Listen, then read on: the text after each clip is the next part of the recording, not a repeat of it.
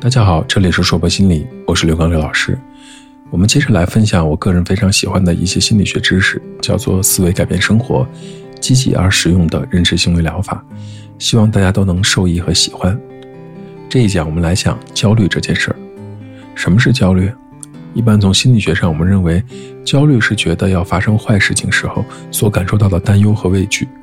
它常伴随着不愉快的躯体症状，例如心跳、呼吸加快、肌肉紧张、出汗。每个人偶尔都会感觉到焦虑，但是强烈的或者慢性的焦虑会成为最有杀伤力的疾病之一。它会严重的损害我们的办事能力，让我们无法享受生活，并且让我们觉得世界是不安全的。人们寻求精神科医生或者心理咨询师的帮助，最常见的原因就是与焦虑有关的问题。不论男女，都会受到焦虑的困扰。然而，女性出现焦虑障碍的患病率比男性超过一倍还要多。在大多数情况下，焦虑是因为受到了威胁的存在，觉得坏事情将要发生。我们把这称为状态性焦虑，因为它只是一种暂时的状态。一旦威胁解除，这种状态也就消失了。比如说，约会要迟到了，不得不找某个人解决一件不愉快的事情，又或者要在一个重要的大会上发言，这都是可以引发焦虑的情况。状态焦虑可以持续几分钟、几小时、几天，甚至更长的时间。我们什么时候会感到焦虑？当我们觉得自己看中的某件东西受到了威胁，我们就容易变得焦虑，这是人类的共性。但是要知道，焦虑和恐惧是不一样的。有人说，恐惧是对特定事件的反应，例如害怕过不了考试，或者害怕没法按期完成任务；而焦虑是对模糊的、不明确的威胁的反应。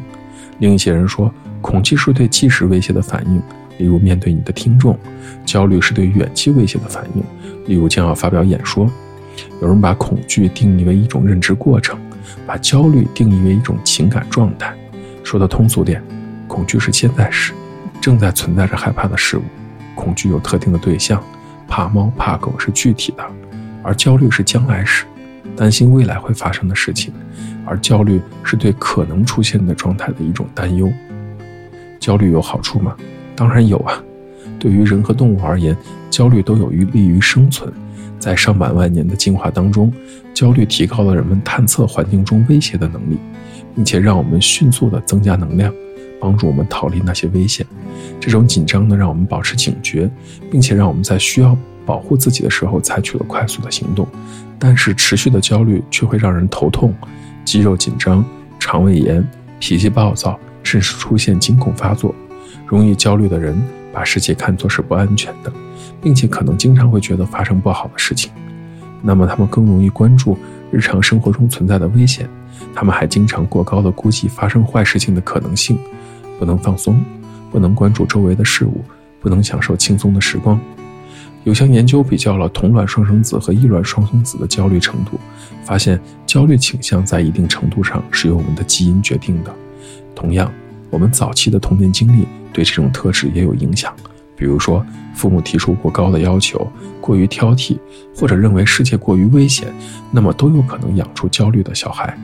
这样的小孩长大后容易焦虑，在成年后生活中经历了很多的压力，也会让我们觉得。世界不再是那么安全，从而增加我们的焦虑倾向。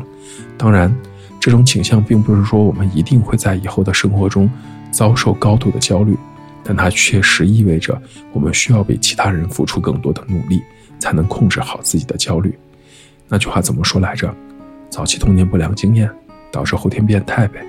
当然，在心理学上，变态不是一个骂人的词语，大多数是指一种不太正常的状态。虽然每个人都会焦虑。但是每个人焦虑的内容往往是不一样的，所以在沟通中，轻易不要说你懂对方的苦，因为你可能真的不懂。扯远了，言归正传，在澳洲有一项研究显示，大概有百分之十一的人在一生当中的某个时候都会患有某种焦虑障碍。最常见的类型呢，就是广泛性焦虑障碍。焦虑障碍的症状比状态焦虑的症状难受得多。也更加广泛地损害了我们的行为能力。焦虑障碍会干扰我们的办事能力，让我们无法好好生活，不敢坐飞机，不敢开车，不敢离开住所，难以交朋友，难以获得安全感。很多焦虑障碍的患者同时患有抑郁症。焦虑障碍损害了我们的能力，而且更难以通过个人的力量来控制。如果你患有焦虑障碍，我们强烈的建议你寻求精神卫生专业人士的帮助和治疗。单用认知行为疗法就足以治愈焦虑障碍了。啊，当然，对于某些病例呢，还治疗当中还需要使用药物。就广泛焦虑障碍来说，简称 GAD，它是所有焦虑障碍中最常见的一种类型。患病率为百分之六，也就是一百个人里面有六个人会有这样的问题啊！这是我们看到的澳洲的数据。广泛性焦虑障碍呢，有时又叫做忧愁障碍，因为患有这类障碍的人过于担忧各种各样的事情，有的时候担忧是正常的，但是对他们而言，担忧的频率和强度与发生坏事情的可能性完全不成比例。这类患者难以控制他们的忧愁，并且经常体会到各种各样的症状。比如坐立不安、脾气暴躁、心不在焉、睡眠障碍、肌肉紧张和容易疲劳，因为他们大部分时间都感到焦虑，他们就难以放松，难以享受生活。这类的患者呢，可以通过认知行为治疗得到有效的控制。至于其他类型的焦虑障碍，寻求精神卫生专业人士的帮助是个好主意。感到焦虑的时候呢，会让我们片面地注意自己的担心、害怕的事情，这会让我们难以清晰地思考。难以用正常的方式加工其信息，焦虑还可以产生其他的躯体症状，例如倦怠、腹泻、消化不良、没胃口、睡眠问题等等。就像很多人都试过担心到睡不着觉一样，我们体验到的是高度的焦虑。焦虑伴随的躯体症状也会变得更加的强烈，心悸、胸闷、胸痛、呼吸困难、站立发汗以及眩晕，这是我们极度焦虑的时候可能出现的状态。因为这些症状让人感到很难受，这些症状本身就可以引起焦虑的进一步增加，并最终导致惊恐发作。适度的焦虑呢，常常不是问题，有的时候反而有好处。面对具有挑战性的工作，适度的焦虑可以激励我们，让我们提高效率。焦虑不一定是坏事，这主要是个程度的问题。严重的焦虑会损害我们的效率，让我们感到难过。工作压力造成的高度焦虑也可以让当事人出错，可以降低工作效率，并且导致精疲力尽。足球大赛中出现的强烈焦虑可以让运动员表现失常，在演出开幕时，过于害怕的演员会结结巴巴地忘掉台词。考试当中的过度焦虑会使你的脑子一片空白，并且不断出错。焦虑所伴随的不愉快感受常常驱使我们去寻找某些逃避。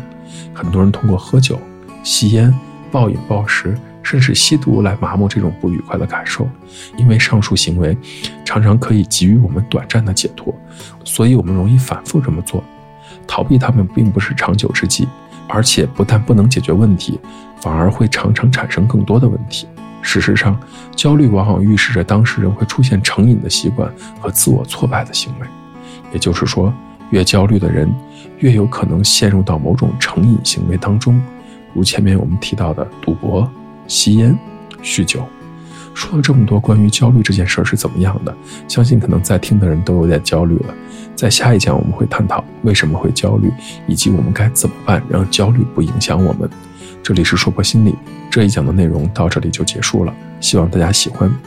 如果你很喜欢关于思维改变生活这方面的心理学知识，也欢迎你持续的关注我们。我是刘老师，虽然我们只是心理学界的一棵小树苗。但是我们努力的做到我们的最好，用真诚的态度、客观专业的方式，向每一个愿意关注我们的人，分享一切你想知道而我们又恰好了解的心理学知识。请记得，不管你在哪里，世界和我陪伴着你。再见。